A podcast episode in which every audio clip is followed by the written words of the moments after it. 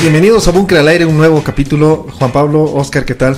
Muchachos, yo les vengo a preguntar, ¿alguna vez se han, eh, no sé, se han puesto a pensar cómo sería iluminar la noche? Porque es de eso de lo que los vengo a hablar ahora. O sea, ¿Cómo iluminar la sí, noche? ¿no? Suena O sea, me imagino que. propaganda de boliche. Eh, O sí, sea, el que se inventa, inventa el foco, me imagino que sí, se lo No, ocurrió. no, pero, o sea, iluminar más o menos como si abría un segundo sol. ah, ah, ya, o sea, a nivel espacial. O sea, como potencial, como si pudieras ponerle un dimmer a la luna y aumentar así eso más guaso, digo. Ah, mira que es interesante Ajá. eso. Sí, en este caso sería algo parecido, solo que una especie de segunda luna, en la que sí, pero que sí tendría mayor capacidad de reflexión que, que el satélite, ¿no? Ah, ok. y que nos daría eh, espacios de luz eh, durante la noche. Ese es el espejo solar Snamia, se llamaba, que era un plan ruso para iluminar la noche desde el espacio. ¿Era? Era, ¿Y porque, ¿Por qué querían iluminar la noche? Ya vamos a ver, porque le encontraban podían. muchos eh, usos, usos, beneficios. algunos mejores que otros, la verdad, pero al final buenos. Eh, o sea, algunos justificables, ¿no? Eh, ya vamos a estar viendo eso. Bien. Y es interesante porque justo durante unas horas antes del amanecer de la noche del 4 de febrero de 1993, una especie de segunda luna, o sea, una un foco gigante, de, iluminaba eh, algunas partes de Europa de oeste a este y iluminando un diámetro de 5 kilómetros de, de luz. Y lo malo es de que esto era muy rápido porque avanzaba más o menos a 8 kilómetros por segundo. Ok. Pero la gente que lo vio decían de que era mucho más fuerte que una luna normal. Que más fuerte que la luna llena incluso. Claro. Y es eh, en Bielorrusia, al final terminó eh, cuando amanecía en Bielorrusia y ahí es donde terminó el, el experimento. En esta fecha es donde se puso por primera vez en funcionamiento el Que es eh, este, Este reflector, satélite. como les digo. La luz procedía, obviamente, de este reflector que les cuento, puesto en órbita por la Agencia Espacial Federal Rusa. Eh, unos tres meses antes, de hecho, ya habían mandado este, este reflector, este espejo, que no es un espejo como tal, o sea, no es un espejo como el que tenemos en casa, eran telas, era una tela reflectante. Y eh, que lo pusieron desde el cosmódromo de Baikonur. Snamia, que significa bandera o estandarte en ruso, era un satélite ar- artificial eh, experimental para estudiar la viabilidad de utilizar espejos espaciales para iluminar una de- determinada parte del, eh, nocturna del planeta, utilizando los mismos rayos del sol, más o menos de la misma manera en que un niño eh, Hace rebotar la luz hace rebotar la luz con un espejito y entonces eh, en lugares oscuros. Algo que no estoy entendiendo, ¿dónde iban a reflejarlo en la luna? No, no, no, No, a la Tierra. a la Tierra. O sea, zonas eh, en, en- en Rusia más que todo. Al, al inicio querían iluminar Rusia durante la noche. Con la luz del sol, Con la que luz del está en otro hemisferio. Exacto. Pero esa luz, ¿dónde le iban a hacer rebotar? En ese En el la- Snamia. Sna- Snami, exacto, en ese Ah, reflector Snami. Ya, ya. Claro, era como un rebotador que tenían arriba. Exactamente. Ah, ya, ya. Claro, O porque sea- para hacer rebotar necesitas. De hecho, prácticamente era una segunda luna. Que tenía forma esférica, ¿no. Sí. ¿Sí? Ah, qué ya. Ahora sí he terminado de comprender. Ya, sigamos. Era, era crear una segunda luna. Pero hecha de tela plana. O sea, plano y hecho de tela que eh, ayudaba a reflectar muchas veces más eh, la cantidad que la luz eh, lunar, o sea, que Puede la luz dar. reflecta, eh, puede llegar a dar. Porque la luna hace eso. Exacto. Claro, en realidad es un al final rebotador. claro, es un rebotador del sol, sí. Y era prácticamente lo mismo, solo que con tela, como les digo. Ya. Em, la idea era un, en ese momento, cuando se les ocurrió, usar espejos espaciales eh, para poder lograr este efecto. Esto se le ocurrió por primera vez al físico alemán Her- Hermann Obert en 1929, aunque a él se le ocurrió con un propósito muy diferente. De hecho es muy interesante porque eh, Obert quería utilizar esto como un arma, quería crear un arma en realidad.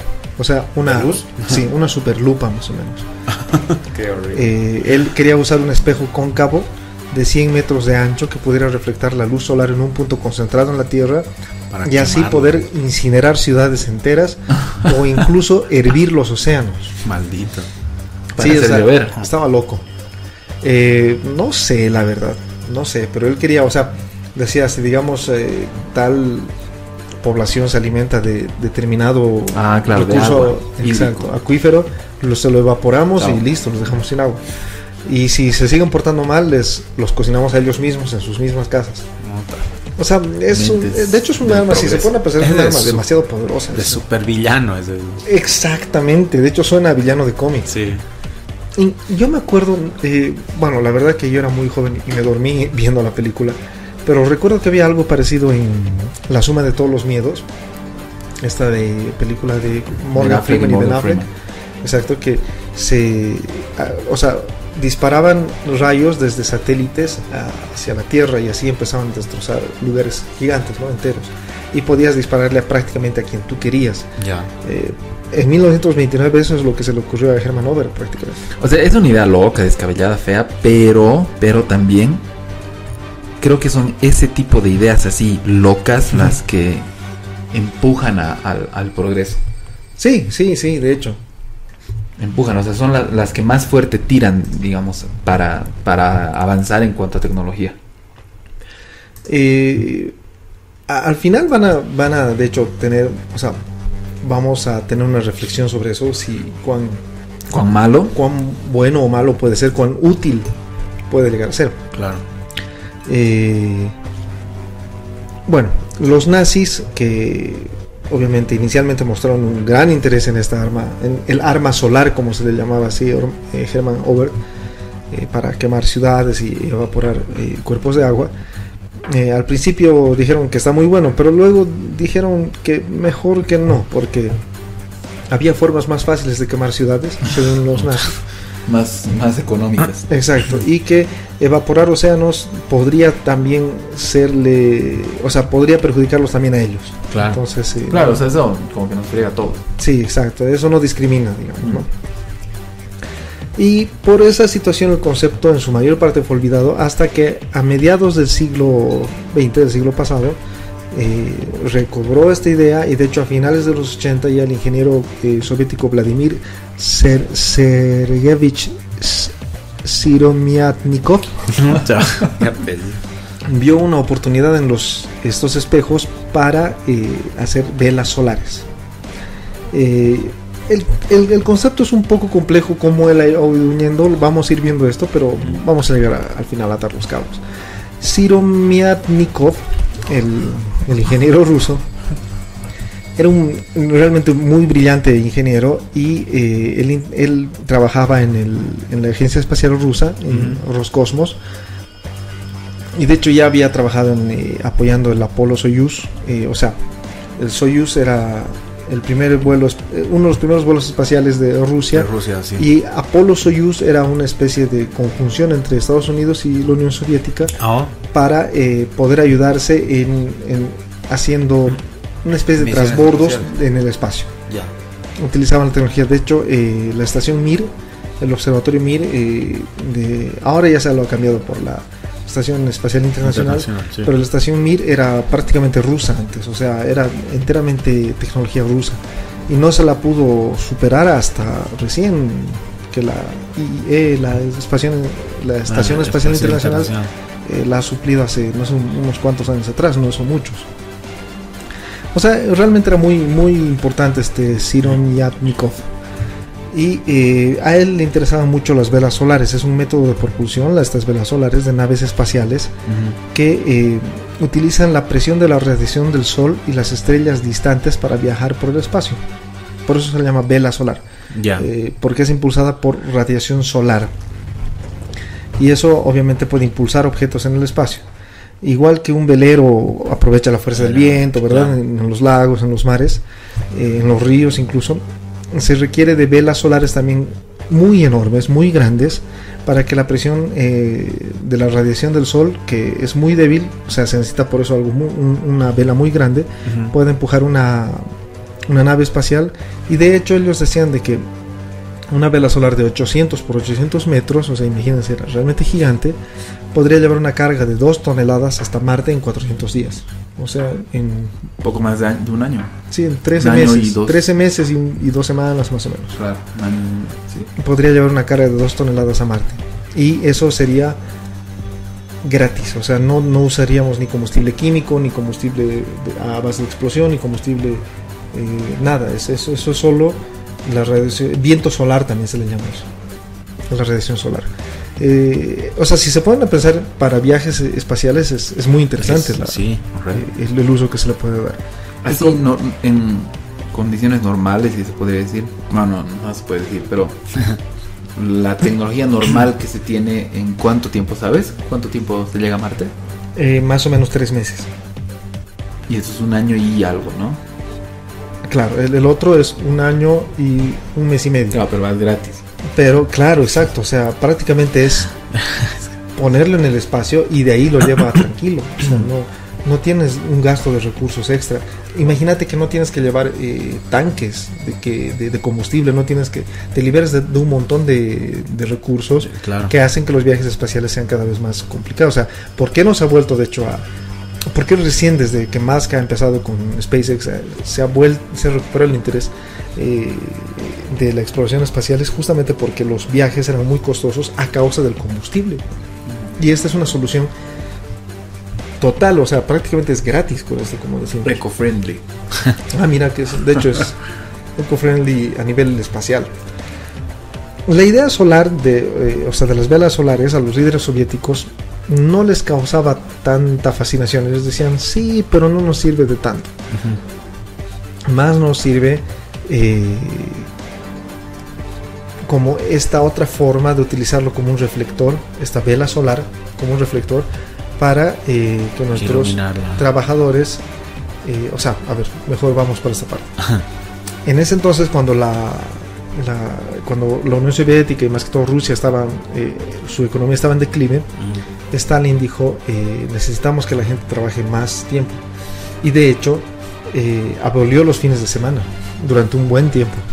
Durante mucho tiempo en Rusia no existían los fines de semana. Trabajabas de lunes a lunes De lunes a lunes. para levantar la economía del país.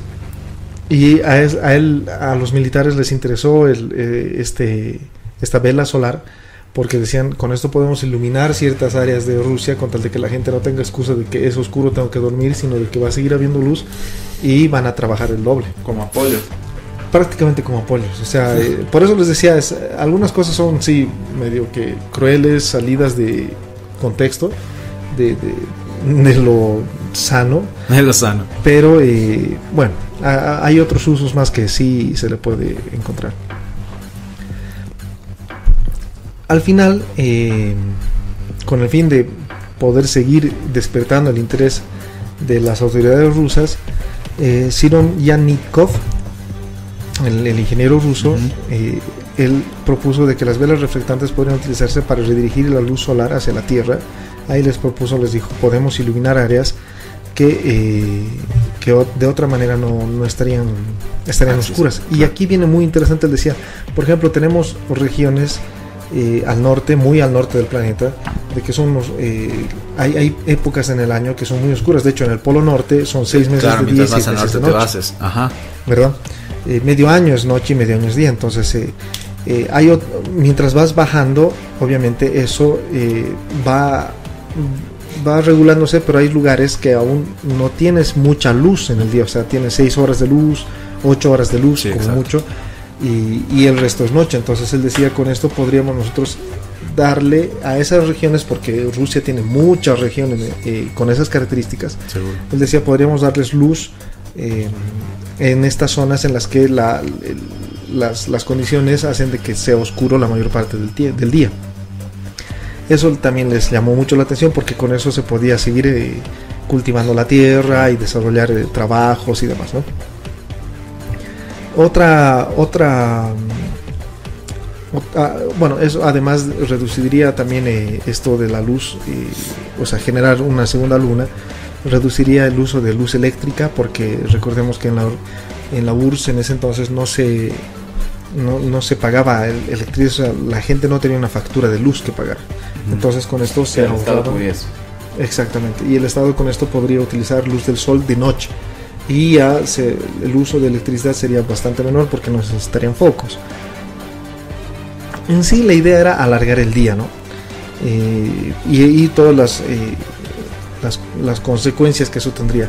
Algo que a mí me pareció muy interesante, realmente muy, muy bueno, fue de que decía en desastres naturales, terremotos, huracanes, deslizamientos y demás, las tareas de rescate y recuperación podrían ser 24 horas si es de que logramos dirigir luz, eh, Claro. la luz en este, en este lugar determinado.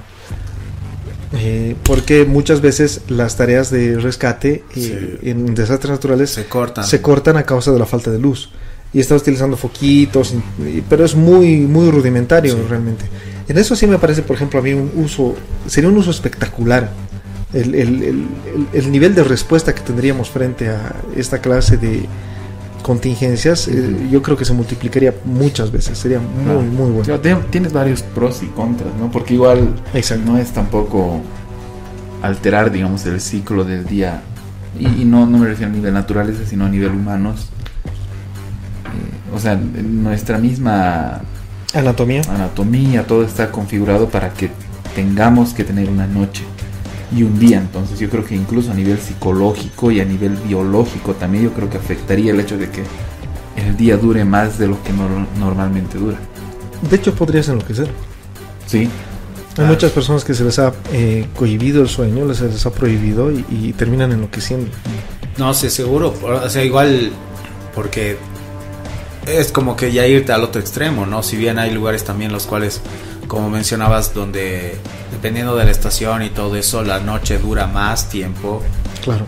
De hecho, por ejemplo, en Suecia hay una de sus tradiciones, digamos, de Año Nuevo o algo así, es que ponen unas, unos globos en la tierra así con, con luces dentro para como una especie de ritual para mantener la luz justamente porque dura mucho tiempo la noche y en estos lugares todo lo que es, es el hemisferio norte digamos Suecia Canadá países que están en esa más cerca de... a esa altura, ajá, más cerca del Polo Norte, este, es tanto tiempo de noche que esos lugares, que en esos, en esos días, mejor dicho, este, la depresión de la gente Ah, aumenta terrible porque, sí.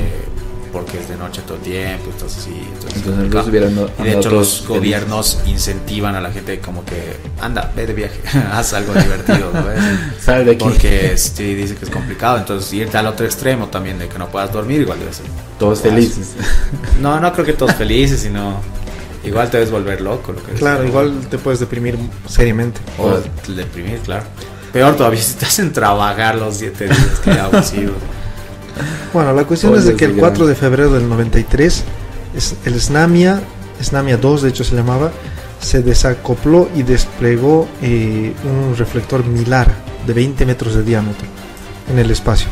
Se le dio un giro lento al satélite para que las fuerzas centrífugas mantuvieran el reflector desplegado y ya que no tenía un marco de soporte, o sea, se movía y eso hacía de que la, la tela siga abierta, digamos, ¿no? giraba y eso hacía que la tela se mantenga abierta.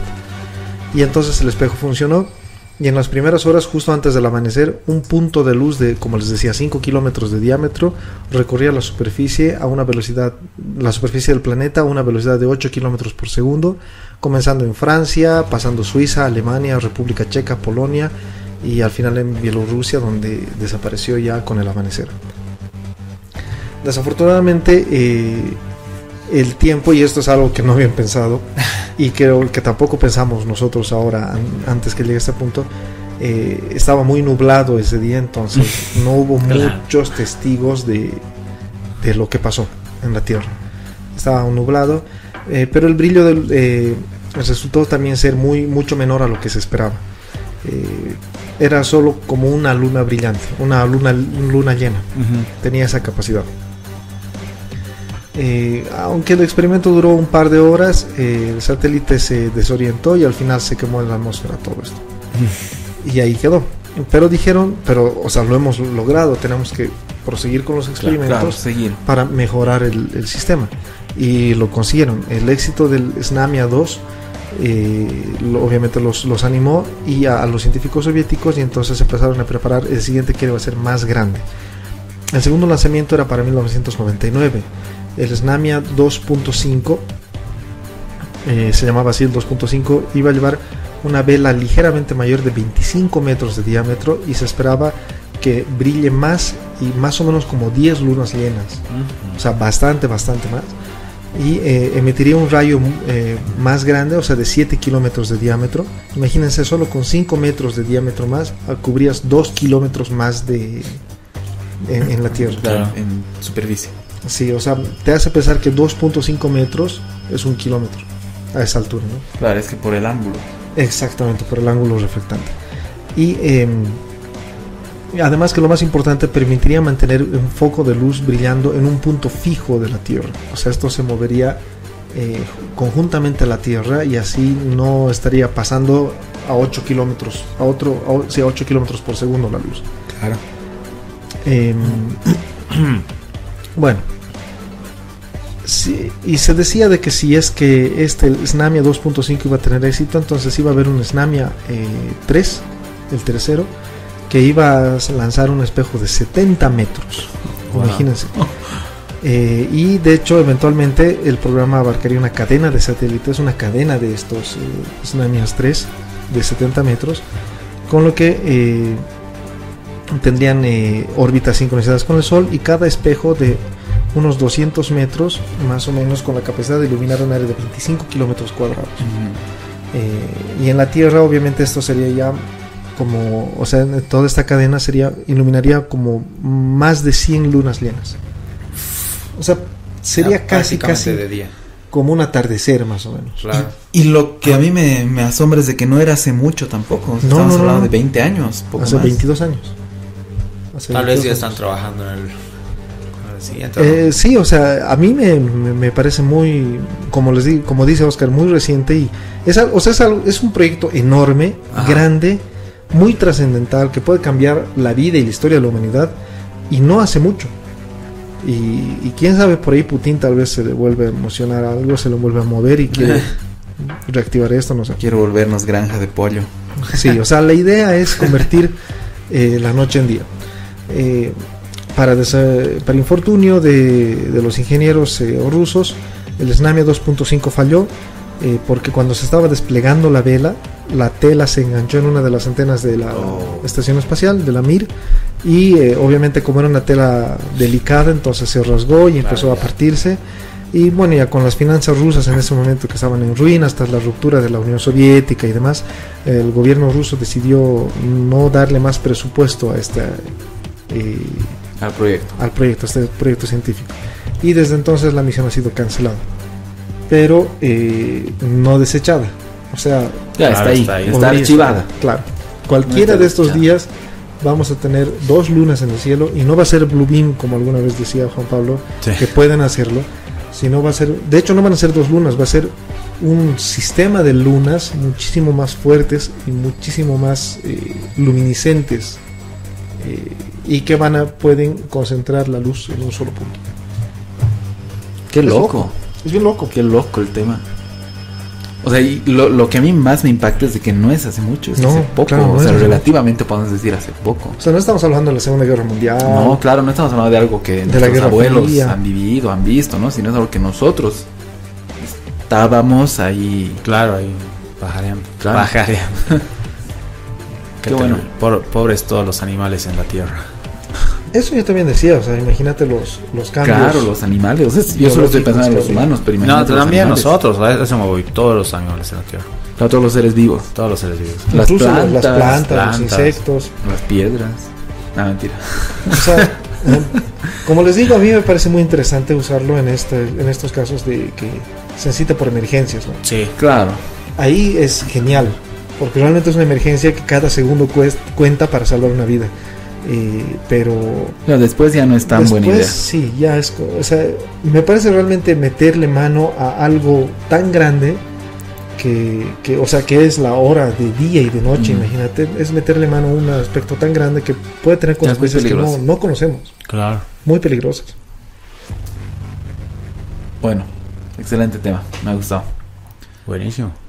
Bueno, pues me toca a mí revivir un viejo clásico de- del baúl de los recuerdos. No mentira. Bueno, lo que pasa es de que usualmente en el, el búnker, digamos, como que hemos ido hablando de, de temas y el programa ha ido evolucionando y todo. Pero me doy cuenta que muchas veces, como son temas bien populares, nos hemos No saltado tocamos. estos temas súper populares. Entonces he decidido traerles hoy la, el misterio de la muerte de John F. Kennedy, ¿no? Que ha ocurrido el 22 de noviembre del 63, estaba, lo sabemos, muchas cosas que ya hemos visto también, pero seguramente no todos lo saben, por eso igual lo vamos a revivir. Eh, aproximadamente las 12 horas con 30 minutos estaban yendo en un, en un cortejo vehicular en, una visita en Dallas, en la cual estaba el presidente John, John Fitzgerald Kennedy, eh, su esposa y el gobernador de Dallas. Y estaban yendo en, el, en, este, en esta marcha vehicular cuando se suscitan unos disparos y termina eh, muriendo el presidente de Estados Unidos, ¿no? A esto eh, inmediatamente actúa la policía, estos son los hechos, eh, inmediatamente actúa la policía, le logran encontrar a un sospechoso de por donde podría venir, haber venido la trayectoria de la bala y encuentran en una biblioteca que estaba justamente de donde venía la bala, dicen, eh, a Lee Harvey Oswald que está, trabajaba en ese lugar y lo encuentran básicamente con el arma y en su cajón con full armas y el tipo había estado en la KGB hace mucho tiempo, había visitado Rusia y todo como que calzaba, no habían más preguntas que hacer, digamos, era a todas luces el, el, asesino, ¿no? Claro, el culpable. Y bueno, resulta que lo llevan, no lo llevan inmediatamente porque dicen que lo está por arrestar, pero ahí salta el como que el dueño de la biblioteca y dice, ¿qué está pasando aquí? Digamos, no, no se está queriendo llevar uno de mis empleados, no, no puede hacer eso, no, no. Entonces Oswald vuelve a su casa y después ya la policía vuelve a buscarlo, lo arresta. En el juicio sale culpable, este, unos 2-3 días después. Y cuando ya sale la sentencia, está saliendo del juicio y hay un video de esto que también seguro lo han visto. Hay N eh, alusiones a todo este caso en, todo lo que es la cultura pop, ¿no? En películas y videos. Y hay el video como tal de, cuando está saliendo Oswald con, con los policías, ¿no? El fiscal y eh, le da encuentro un, un tipo de apellido Ruby que le dispara en el abdomen causando la muerte de Lee Harvey Oswald. Y sin poder saberse más de cuáles eran sus motivos. Entonces la gente piensa que por ahí el tipo estaba loco o alguna cosa habrá pasado por ahí. Entonces eso ya de por sí da lugar un poco al misterio porque no se sabe cuál ha sido la razón que ha tenido eh, Oswald para matar a Kennedy. Por otro lugar, el mismo este tipo Ruby, Ruby creo que se apellida, eh, que es el que asesina a Oswald, este muere poco después en la cárcel también. Entonces igual... Y muere sin hablar nada. Sí. sí. Y, obviamente le han interrogado y han dicho, no, ¿por qué has hecho eso? Y el tipo... Exacto. Y no sería la primera vez que pasa esto, de hecho, lo que da más lugar a todavía, a más misterio, vamos a decir. Porque, bueno, un caso parecido, muy conocido también, es el caso de Lincoln, uh, Lincoln, el presidente Lincoln, y John Wilkins Booth, algo así se llama, ¿no? Apellida Booth, el tipo. Que es el asesino de Lincoln. Era un actor que lo encuentra a Lincoln en, la, en el teatro, y pum, igual le dispara. Este, de eso sí hemos hablado en el búnker. ¿De Lincoln? No, no, de esa similitud que había. Creo que tú, no me acuerdo quién, pero hablamos de la similitud. Creo que, hemos hablado de similitudes en, el, en, el, en la historia, cosas que se han repetido. y de Lincoln y y de Kennedy. O sea, habían, habían coincidencias así como para decir de que se repitió la historia como que exactamente igual. Sí, porque igual lo mismo después John, John Wilkes, bueno pues John Wilkes Booth, eh, igual exactamente después de haberlo matado a Lincoln, se va a juicio, lo matan a él y lo mismo se repite, ¿no? Eh, igual también hay un, bueno, hay el caso de un atentado fallido contra el presidente Reagan y bueno, el caso de atentado al, Papa Juan Pablo II, estos son más, más o menos atentados, ¿no? misteriosos que no se sabe por qué, porque la persona que ha cometido el, crimen, digamos, eh, ha muerto de poco después o algo extraño ha pasado con la persona que no obviamente tapa el hecho de saber cuáles son los motivos para la persona para ver para poder haber cometido el asesinato. Ahora, volviendo a crimen a Kennedy, el vicepresidente de Kennedy era este Lyndon B. Johnson, ¿no? Lyndon Johnson, que es muy conocido por el tema de la guerra de Vietnam. Y bueno, obviamente él salta a la presidencia. Perdón, y una de las primeras cosas que, que comanda es justamente realizar la investigación de, del asesinato de Kennedy. Entonces ahí se empiezan a investigar, no había mucho más que investigar aparentemente, porque como les digo, el tema de Oswald era aparentemente era, no veo, o sea, como que no había muchas más vueltas que dar. No, sin embargo, este, esto es lo que se llama el informe Warren. Eh, algunas personas que están como que apegadas al misterio del asesinato de Kennedy piensan que hay muchas cosas que eh, no calzan bien, que se entrecruzan, incluso con el que se llama la recreación de los hechos ¿no? del asesinato de Kennedy. Eh, hay varias personas que le llaman la bala mágica porque dicen que la bala tendría que haber dado una curva para poder haber dado en el blanco, por lo cual se maneja la teoría de que había más de un disparador en, todo esto y de que Lee Harvey Oswald al final es de un poco demasiado sospechoso para lo normal, ¿no? Entonces, y eso, todo eso da lugar al misterio, como que algún otro motivo habrá podido haber. Ahí entran los motivos. ¿Por qué habrían de querido matar a Kennedy? Bueno, hay varias cosas entre lo que he investigado y alguna cosa que había escuchado por ahí extra.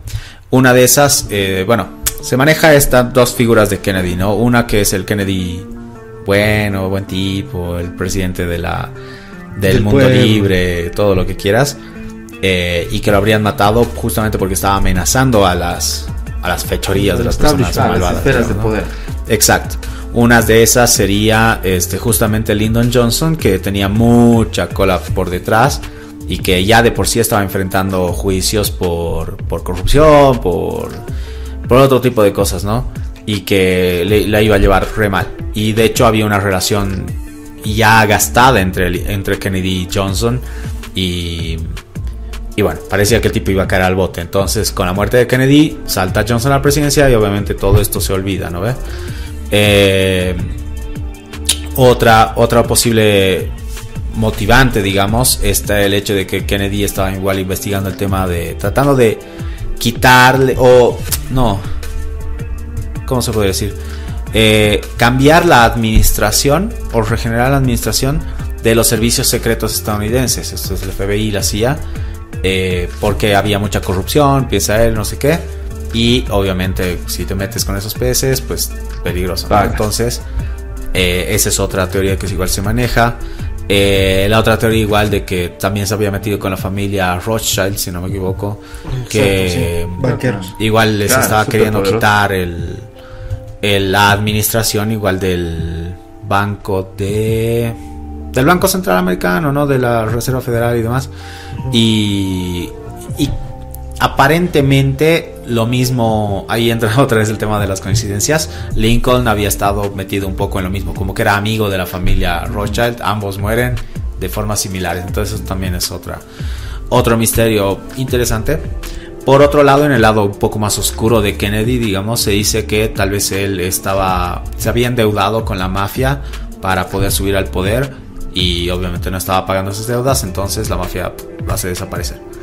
Por otro lado, había también la. El, Kennedy había generado todos los planes para hacerlo desaparecer a Fidel Castro del mapa. Y, sí, sí, había escuchado eso. y que, bueno, obviamente esto no les habría gustado a los cubanos y pues igual lo han hecho desaparecer por ese lado.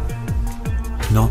También se dice que igual entre todas estas motivaciones está el hecho de que Kennedy, ahí entran igual también los Rothschild, que Kennedy estaba como que evadiendo cualquier tipo de conflicto con Rusia en, su momento, que los rusos ponían los misiles cubanos y que decidió, ok, ya vamos a tratar de manejarlo de otra forma, digamos, ¿no?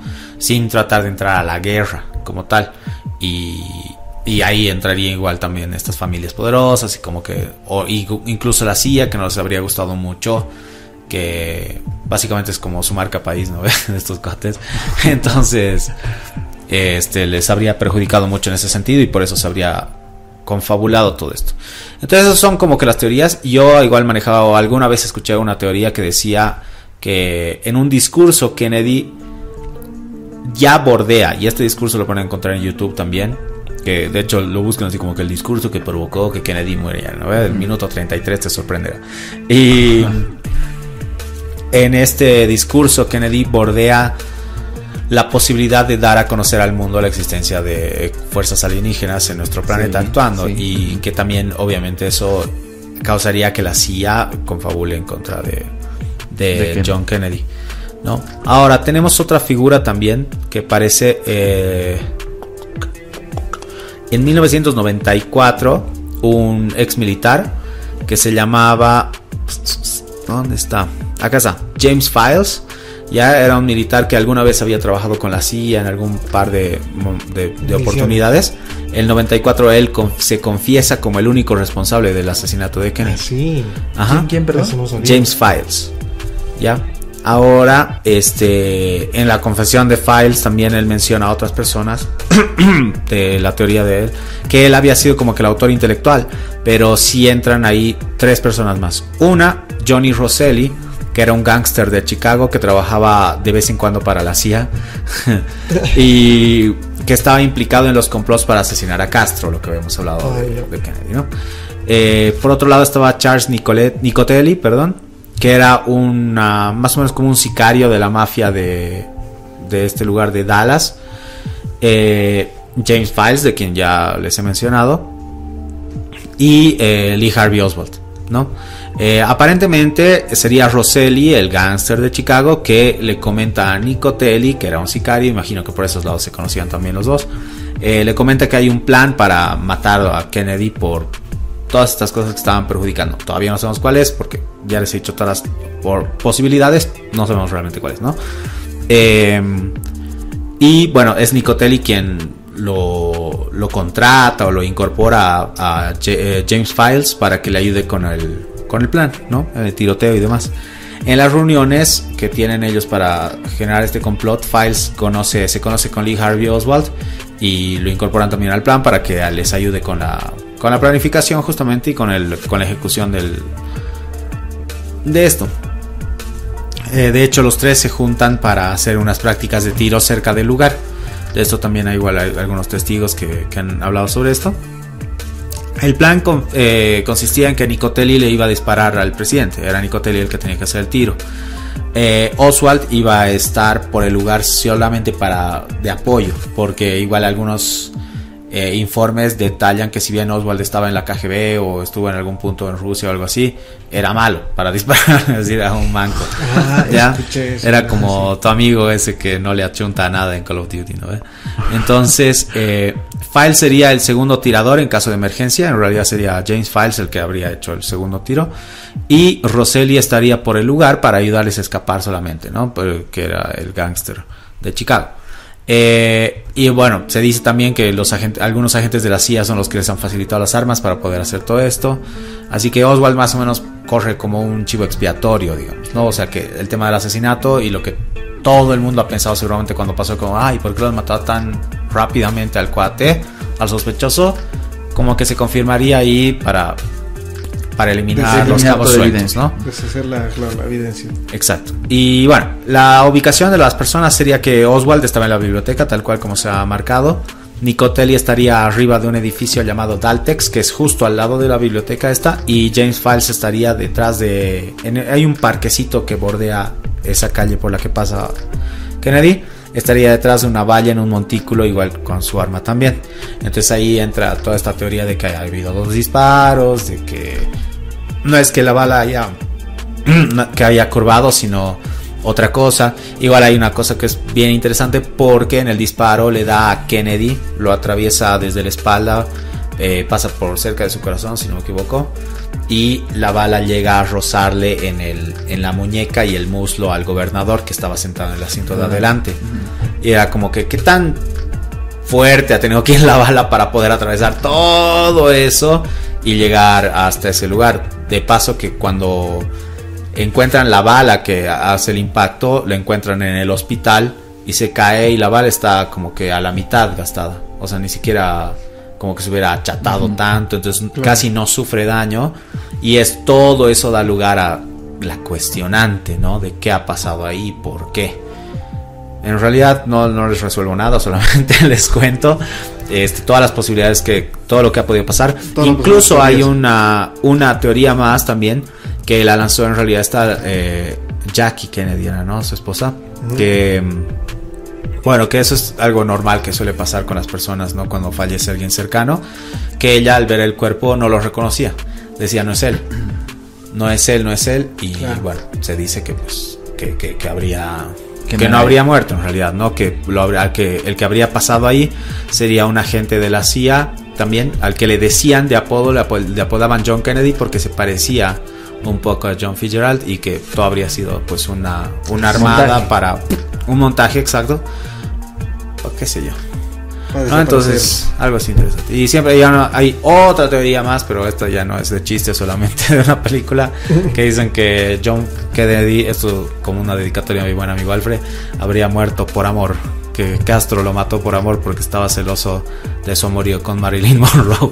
Pero no me hagan caso eso, ya soy yo haciendo el tonto. Es eso, ese es mi tema. Qué buen repaso. Es, es, es muy... O sea, hay- hay muchas cosas de, de ese tema que están así, muy inconexas, como que han preferido dejarlo así como estaba ya, que Mm. pase. Y eso obviamente te da a pensar de que hay, hay muchas cosas que, que se ocultan, que no se quiere que se sepa. Claro, la menos, la menos emocionante de todas es esa que habría tenido líos con la deudas con la mafia. Es como que ah, una Sí, persona como no cualquier creo. otra y meh, X. Claro, no, pues estamos Las demás son un poco más. em, wow. Claro, la- la- las otras me parece que sí son más para pensar. Lo de la deuda con la mafia, sinceramente, no le doy mucho, mucho crédito a eso. Bien, e- ese es mi tema, señores y señoras. Qué bueno, muy buen, muy buen repaso. Y realmente es el, como decían, es el magnicidio más grande de la historia. O sea, no hay un magnicidio que sea tan importante eh, en la historia moderna. Moderno, ¿no? Reciente. claro. Porque antes habían obviamente algunos asesinatos de emperadores. Probablemente reyes. el asesinato de César por parte de Bruto es el más importante de la historia. Ah, es posible, es posible. Pero eh, definitivamente es el magnicidio más grande de la, de la era moderna.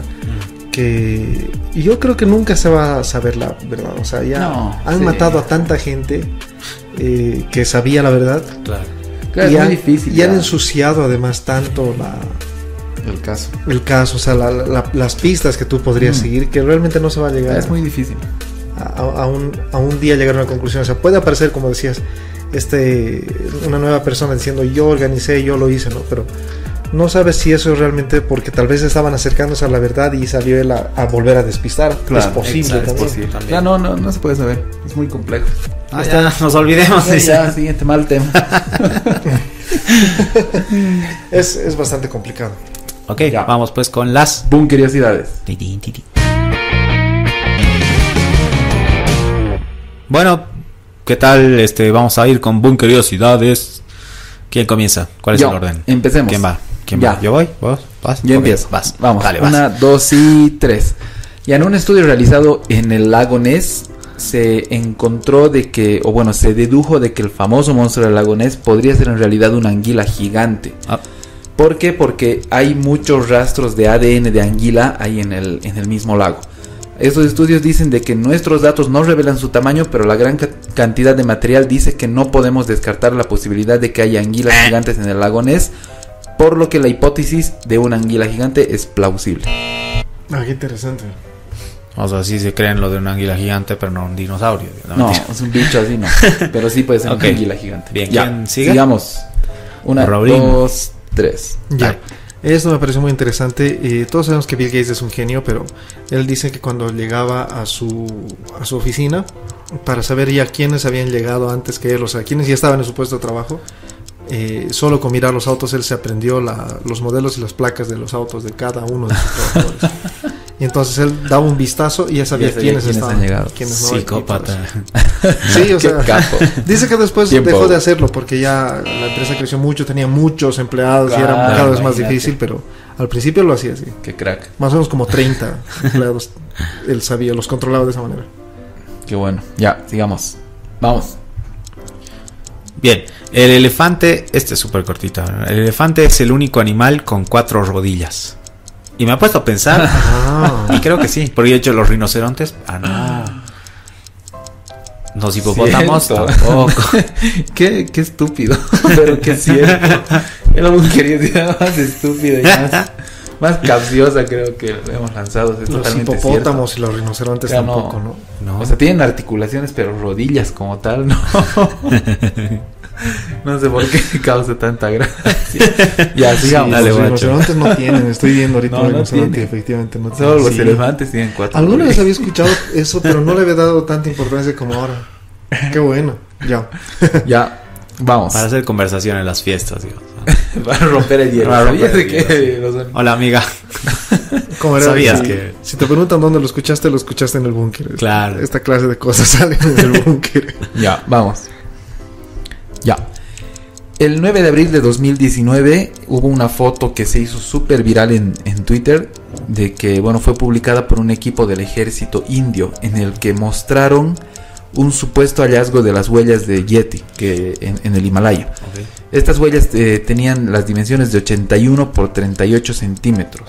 Wow. Eh, vamos a poner la foto, las imágenes obviamente. Bueno, eso es toda la curiosidad. Vamos a poner las imágenes ahí en, Realmente en- gigante. Sí, en, en YouTube. Son grandes. Ahora no se sabe si serán ciertas, ¿no? O sea, ¿Por qué motivo lo habrán hecho? En Facebook. Las fotos van en Facebook. En Facebook y eh, desde el anterior Y- capítulo eh, la estamos subiendo también en el... En el show video. tuve. Claro, en, en YouTube ahí va a aparecer la imagen. Nice. Ya. Ya, está sigamos. Raúl. Vamos. Dos, tres, ya. El, bueno, en China, el primer hueso de dinosaurio que encontraron pensaron de que era de un dragón. Oh. Y bueno, en realidad era de un dinosaurio, pero de ahí viene toda esta situación de las Ah, criaturas la mitológicas. cultura china y los dragones. Claro. Exactamente. Pensaron O sea, para ellos es tan real así, digamos, ¿no? Como que, ah, le hemos encontrado la prueba de un dragón. Exacto, existencia sí, de un sí. Oye, qué pensaban que era la prueba de que era un Lo dragón. que a mí, o sea, no es como que vas a creerles a todos, pero me parece un- como que asienta un poco más el hecho de, de que tal vez sí han existido dragones en algún punto. Exactamente. Y de hecho, después en la siguiente curiosidad les voy a comentar otra situación que también es como que casa mucho con eso. Ya. Awesome. Bien, Vamos. Voy yo. Eh, ba, ba, ba, ba. Ah, lo- lo- esto lo había escuchado igual alguna vez. Que los CDs han sido diseñados para recibir 72 minutos de música porque es la duración de la novena sinfonía de Beethoven. Ah, sí. No Sí. tenía ni idea de eso. Me parece un poco raro que lo diseñan así a propósito, no me la termino de creer, pero... Sí, yo tampoco creo. Romántico. O sea, yo creo que más, más por tema de... Claro, no, de megas, cuando diseñas ¿no? algo que es funcional, lo, lo haces Claro. más, pues lo que No, te toque, lo los- que te o sea, toque. El CD de audio es, está determinado por la distancia que recorre, no tanto por la capacidad de almacenamiento. Ah, entonces tú dices el tamaño lo han hecho a propósito Claro, para el eso. tamaño es para que entre la novena sinfonía. Ah.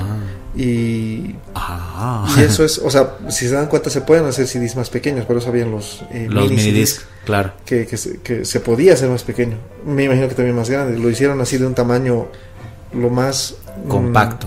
Compacto. Sí, o sea, entre compacto, pero CD. de una buena cantidad, digamos, de, de tiempo Claro. de almacenamiento. Ah, Ya. mira, bueno, entonces tal vez sí. Ok. Sigamos. Vamos. guachín. Oski. Ya, sí me había confundido, no sabía quién empezar. Entonces, otra vez, ya, vamos. Lawrence, eh, Lawrence Fishburne, o sea, los que no lo conocen por ese nombre, es el que hace de Morfeo en Matrix.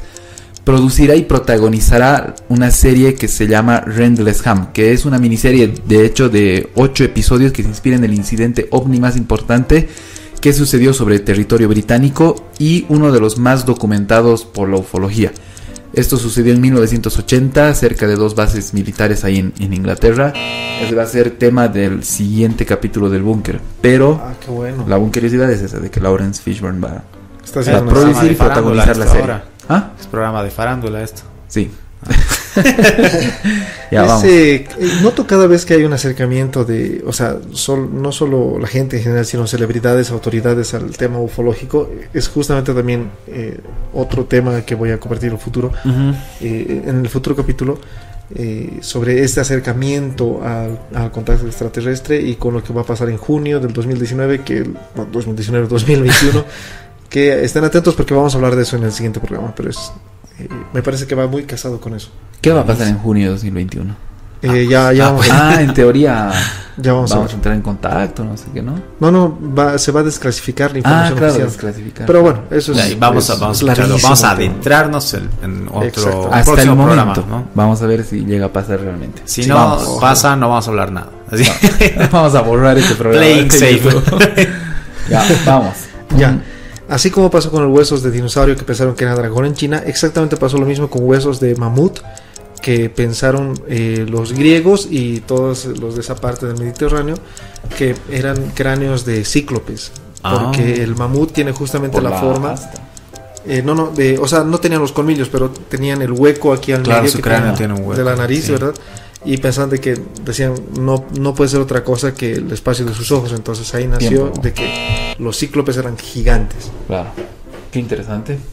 Ah, mira vos. Qué interesante. Justo me, pregun- me preguntaba yo así como que, ¿por qué piensan que, o sea, en algún punto sí vi cíclopes, existen cíclopes, gigantes existen gigantes, pero en algún punto sí empezó a haber ilustraciones como que cíclopes eran gigantes y yo, ¿a qué rato? Pero- Sí, o sea, ¿por Ahora qué ya necesariamente Ahora, gigantes? ¿Cuándo no? crecieron? Va a ser conversación. Porque Oye, amiga. huesos de mamut. ¿Ah? ¿Sabes desde cuándo los cíclopes son gigantes? Tema de conversación. ok. Me toca, ¿no? Sí, vamos. Bien, esto igual, me imagino que según cómo lo tomes, pero dice el material más resistente creado por la naturaleza es la tela de araña. Exacto. Sí, algunos escuchan eso. Sí, igual he escuchado eso. Es más fuerte que el acero, o sea, en proporción. Aguanta varios elefantes. Balanceándose. Estaba cruzando dedos para que no salga ese chiste. ya. Bueno, eso fue todo, ¿no? Eso es todo. Ya, sigamos entonces. Bueno, ahora eh, les voy a traer un tema que igual es súper, súper interesante y me ha parecido alucinante. Muy gracioso en, en cierto punto igual. Y les voy a hablar exactamente de quien se conoce como Víctor Lustig, que es el mayor estafador del siglo XX. Mayor estafador no sé si en términos de proporción, o sea, no, no sé si es el que más, más dinero, de hecho no creo, no, yo creo que está lejos de ser el que más dinero estafó, pero sí el que más ingenio tuvo para estafar. Esta increíble historia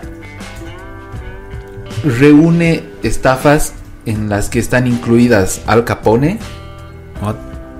eh, en las que está igual una la fabricación entre comillas fabricación de una máquina de copiar dinero y hasta el punto de llegar a vender la Torre Eiffel No, Eh, Dos veces. eso me parece que lo escucharon. dos veces Sí, sí. ¿Dos veces? dos veces Eh, por todas estas cosas es de que a, a Víctor Lustig se le- como que se le dio el, el- el título honorífico de, del mayor grande. estafador del siglo XX ahora quién era este tipo específicamente no se sabe de hecho o sea es, es tan misterioso este, Es tan este estafador que- sí de que no que se dice. sabe oficialmente su nombre esto lo, lo dice un investigador que incluso escribió un libro, o sea, que realmente se tomó la molestia de, de buscar quién era. Eh, y bueno, al, al final este nombre de Víctor Lustig se lo toma porque es el nombre con el que está registrado en, uno, en unos documentos de la FBI. Pero en estos documentos, eh, a- o sea, aparte de Víctor Lustig, tiene otros 47 nombres con los que se, los, se lo conoció. Varían, no, o sea, loco. no son así tan diametralmente opuestos, todos, algunos sí, pero en algunos como que va variando un poquito, digamos, ¿no? Eh, el, el- el nombre como tal. Claro, Lustig. Como digamos Victorino Jaime. Lustig, digamos, Ajá. algo así. En- en la mayoría son así, pero algunos otros son así totalmente distintos. Ya. Aparte también de que tenían 47 nombres en este documento de la FBI, también se, ah, se puede ver de que hay un registro de al menos de 45 arrestos. Y una de las cosas igual súper llamativas es de que de todos estos arrestos, el tipo no solo se las arreglaba para, para quedar en libertad, sino que en algún caso incluso ha llegado a ser compensado por las molestias que ha sido Se ha arrestado. hecho pagar. Igual no se sabe exactamente dónde nació, porque hay tantas historias que no hay un registro oficial. Eh, igual un documento del FBI dice que nació un primero de octubre de 1890 en Hostiné, que es el imperio antiguo, imperio austrohúngaro, que actualmente es eh, República Checa. Esa es la versión más común, pero eh, este escritor intentó contactar, o sea, fue al lugar, eh, intentó ahí, eh, conversó con un historiador local y no encontraron ningún registro con ese nombre, por ningún lado. Ah, sí, o sea, es falso. Sí, o sea, presuntamente sí. No, también eso era falso. Pero bueno, al final También. es la única versión que se tiene. Eh, así este tipo como que construye toda su historia en base a, a misterio y humo, prácticamente. Eh, ¿Cómo era él? ¿Cómo era él en, en- en sí? De hecho, él empieza llamándose, eh, autoproclamándose él mismo como conde. Entonces ya se lo conocía como el conde Víctor Lustig. Se- eh, el tipo se vestía Claro. así, muy de gala. Pomposamente. Claro, como, como, como un conde, Como un como conde. alguien de la nobleza. Eh, no tenía rasgos así, tal vez encantadores o rasgos de noble, pero sí tenía una actitud muy, muy encantadora. O sea, Muy el de tipo dicen que tenía un- una actitud de A ver, ser un capo incluso. para hablar el tipo. Ah, El tipo era así, o sea, en, en cuanto a habilidades sociales era un maestro. el Claro. tipo. Un orador perfecto. Hablaba inglés, alemán, francés e italiano y a Wow. nivel cultural era súper, súper instruido, súper culto. Wow. Como normalmente eran los, Los o se tiene la idea de que eran los nobles en esa época, ¿no? Entonces, eh, este tipo, bueno, era joven, era joven, pero eh, él ya se hacía llamar el conde, conde von Lustig. Eh, empezó a, como que a meterse en este mundo de las, de las estafas en los eh, cruceros transatlánticos que hacían su recorrido Europa-América. Esto más o menos a comienzos del siglo XX. Entonces, en, estos cruceros él se juntaba, obviamente en estos cruceros iban gente muy, muy adinerada, eh, los nuevos ricos, digamos, estaban haciéndose en Estados Unidos. Entonces iban entre Europa, América, y él, su idea era contactarlos a, esta sociedad, meterse entre ellos. Entonces, una vez con ellos, como el tipo era así, súper, súper entrador, me imagino, súper encantador, como que se los ganaba de entrada, les caía súper bien. El tipo jugaba póker con, con, con estos tipos, a veces se dice que igual era muy capo para jugar póker, era un crack, y que a, a veces se dejaba ganar como para, para ir creando ¿no? una Claro. relación de amistad, de confianza y todo. Claro, para no verse tan capo y que no quieras jugar con él. O sea, Claro. no, no levantar sospechas. Exacto. Si no, lo veías como uno más como tú.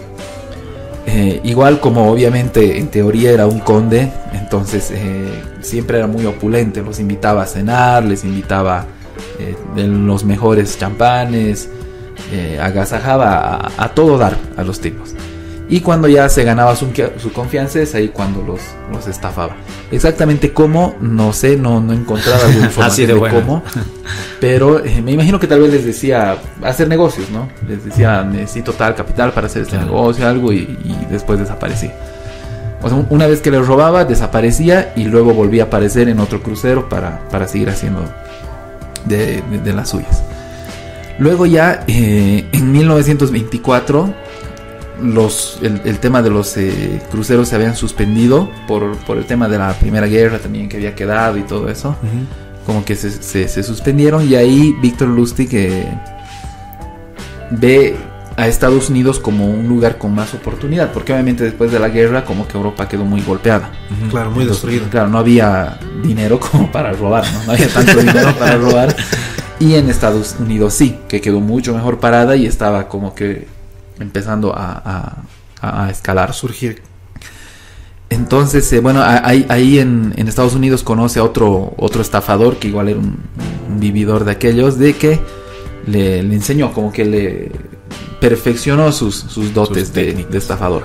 Ya. Junto a este tipo eh, que se llama Nicky Arnstein, eh, igual así haciendo algunas, algunas estafas, algunas cosas, logra conseguir Lustig, logra hacerse de un par de bonos. Eh, me imagino que eran como una especie de, de bonos, sí, o sea, bonos del, del banco, como no me acuerdo qué se Como billetes también, pues. Sí, más o menos como billetes, pero Un no poco. son, no son billetes, sino es como un documento que dice que tienes tanto Como una dinero. especie de acción más o menos. Exacto, algo así. Ajá. Se hizo con dos bonos de, de, de 25 mil dólares, pero eran reales. O sea, él los, los consiguió de manera real, no son Ya. falsificados. Pero este tipo, en vez de gastarlos, en vez de ir al banco, canjear sus dos bonos y salir con 50 mil dólares, el tipo dijo: En vez de hacer eso, mejor vamos a un banco.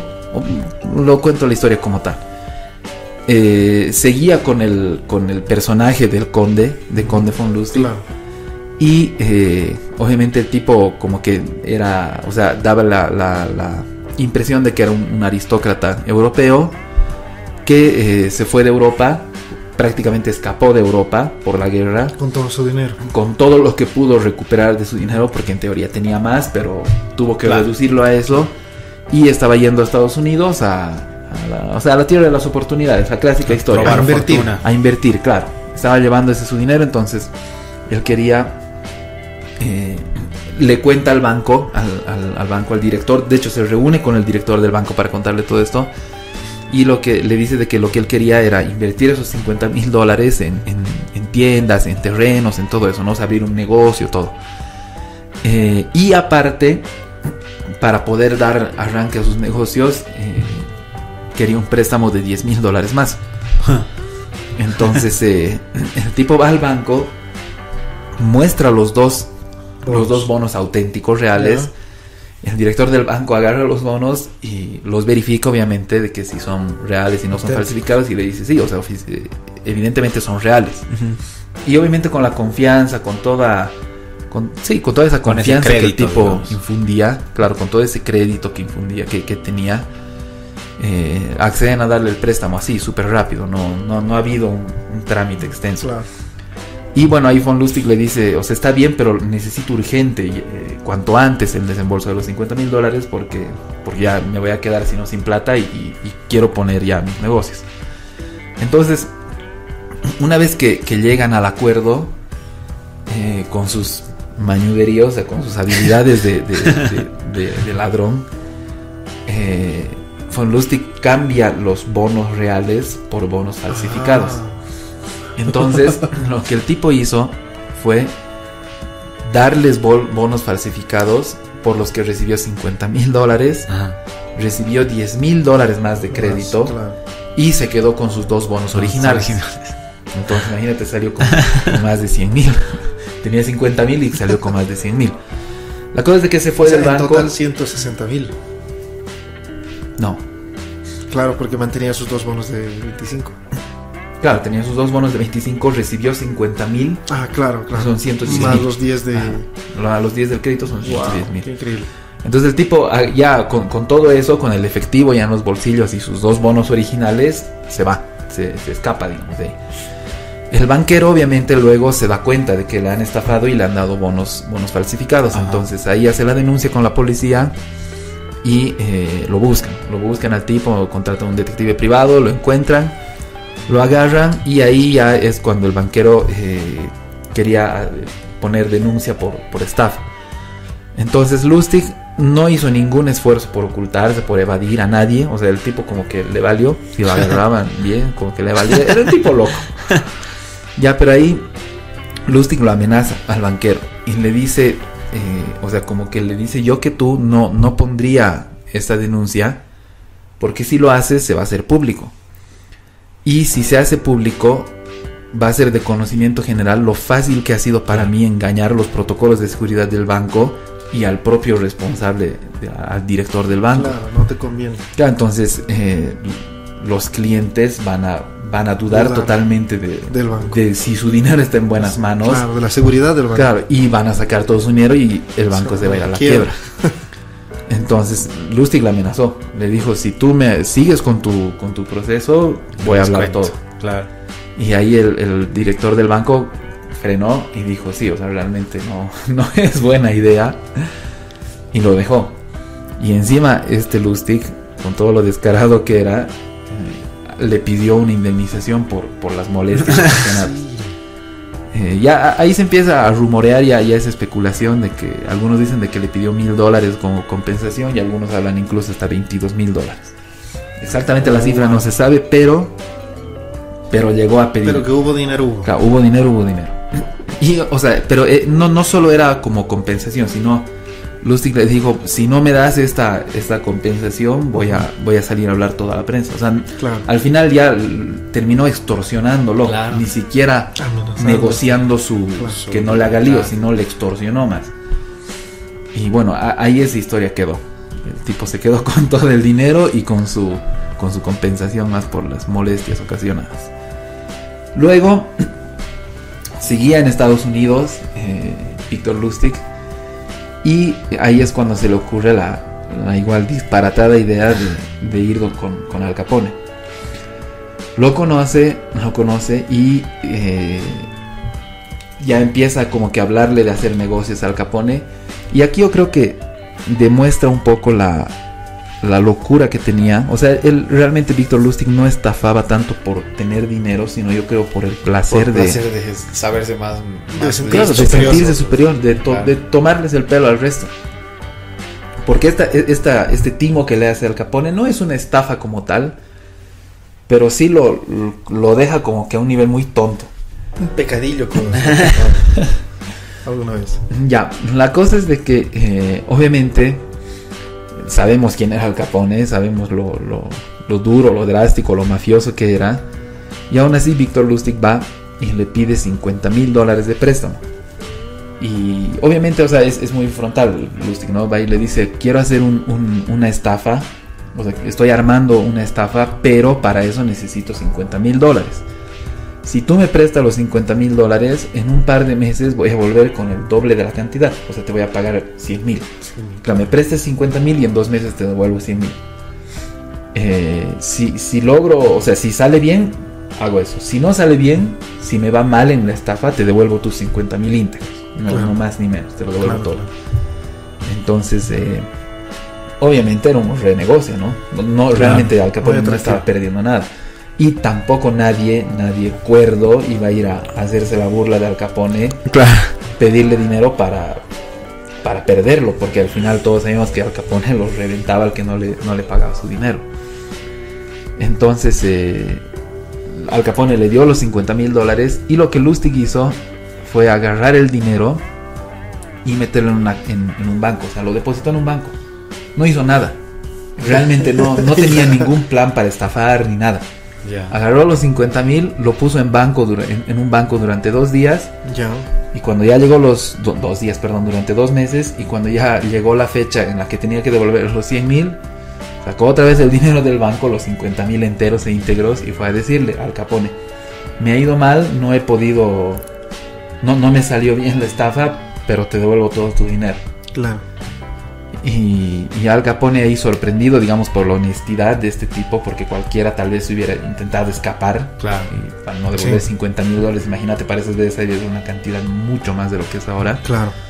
Entonces Al Capone como que muy sorprendido por eso, eh, lo tuvo incluso como una persona de confianza. Claro. o sea, se llegó a tener confianza. relación incluso ya más, más de confianza con Al Capone. No era un simple estafadorcillo, digo, sino Claro. Al Capone ya creía mucho más en él.